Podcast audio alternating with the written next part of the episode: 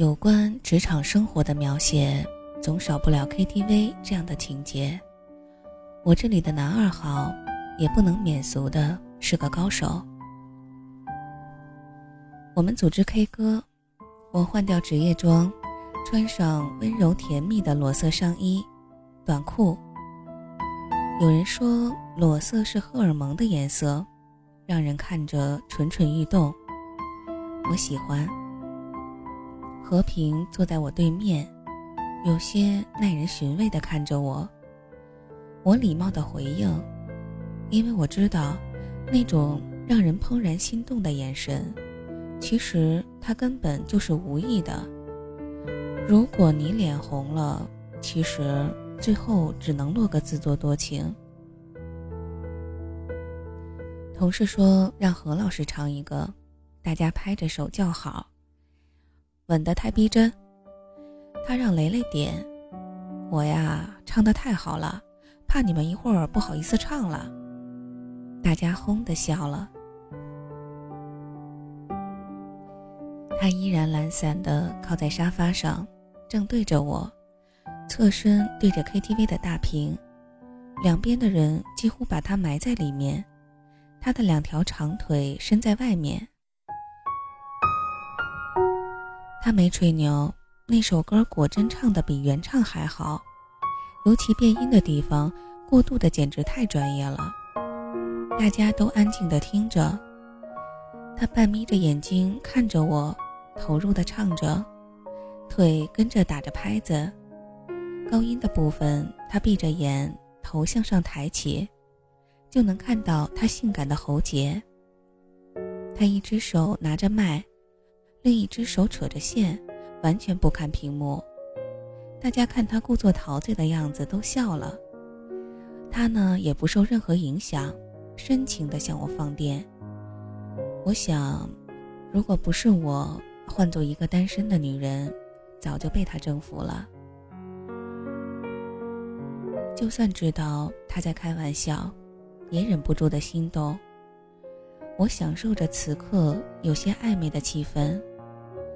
人生得意须尽欢，没有什么是比享受当下更重要的。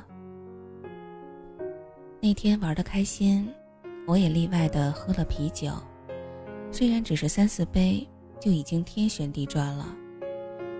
我还算清醒，怕更大的失态出现之前，我先告辞了。我几乎是被人搀扶着到车上。我上了车才发现是和平送我，他大概说了不能喝还喝什么之类的话。送到家停好车，他说：“你一个人在家就小心些。”我站不稳，借着酒劲儿装疯卖傻的挑衅他：“那你陪我呀？”他拨开我企图要挂在他肩上的两条胳膊。没兴趣，快上去吧，我得回去陪他们呢。别闹了。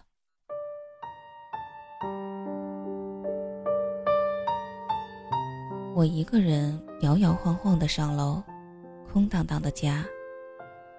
我很烦躁，我干呕了半天没吐出什么来，难受的要命。不知道过了多久，也不知道我是怎么想的。我来到和平住的酒店，狂按门铃。他开门，惊讶地看我：“你开车来的？”我推开他，冲他笑：“打车。”关上门，他说：“你怎么一点都不避嫌呀？半夜敲男人的门。”我看着他，他看着我：“我来跟你睡觉。”我斜着眼看他，坐在床上。他低头笑了下，看着我说：“回去吧，别闹了，我送你。”我不。他走到我面前，弯下腰贴近我，嘴几乎要碰上我的。来真的是吧？我想了想，七上八下的说。是。他盯了我两秒，站起来脱下他的 T 恤扔在地上。那个，我是真的晕了。虽然外表看起来有些瘦弱的他，居然肌肉分明。虽然不是那种很夸张的肌肉男，但也相当性感了。白皙的身体，腹部向下有一条深色的体毛，很迷人的延伸下去。就在我胡思乱想的时候，他一刻不停地解开他的腰带、牛仔裤的拉链，我才彻底清醒过来，大叫一声，跑到门口，蹲在地上。他回头看我，蔑视地说：“废物。”捡起地上的衣服，系上腰带，他扶我起来，手放在我肩膀上，认真地跟我说。以后别做这么傻的事儿了，不是你每次都这么好命的遇见我。他安抚我睡下，开了另外一间房。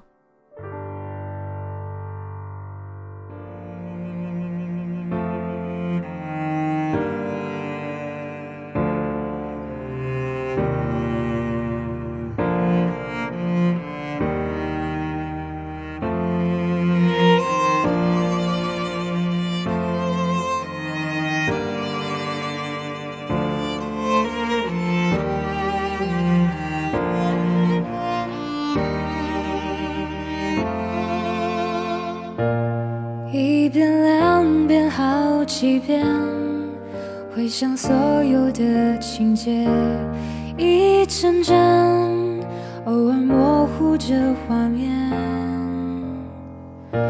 三天四天好几天，谁能陪伴我在寂寞的影院？你是曾经的人选。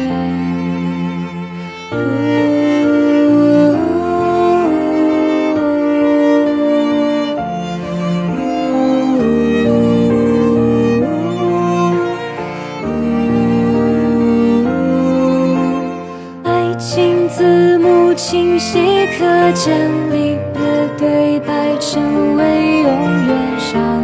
心的故事，把它倒叙几百遍，思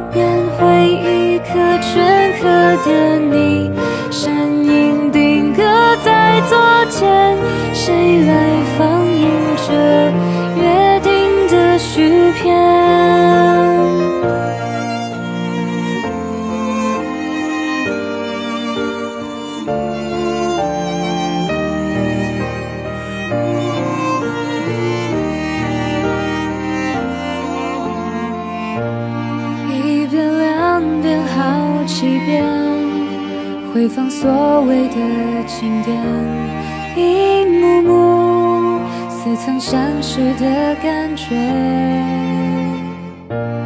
三天四天好几天，我要独自坐在寂寞的影院，等候散场的音乐。爱情字不清晰可见，离别对白。成为永远伤心的故事，把它倒叙几百遍，思念回忆刻镌刻的你，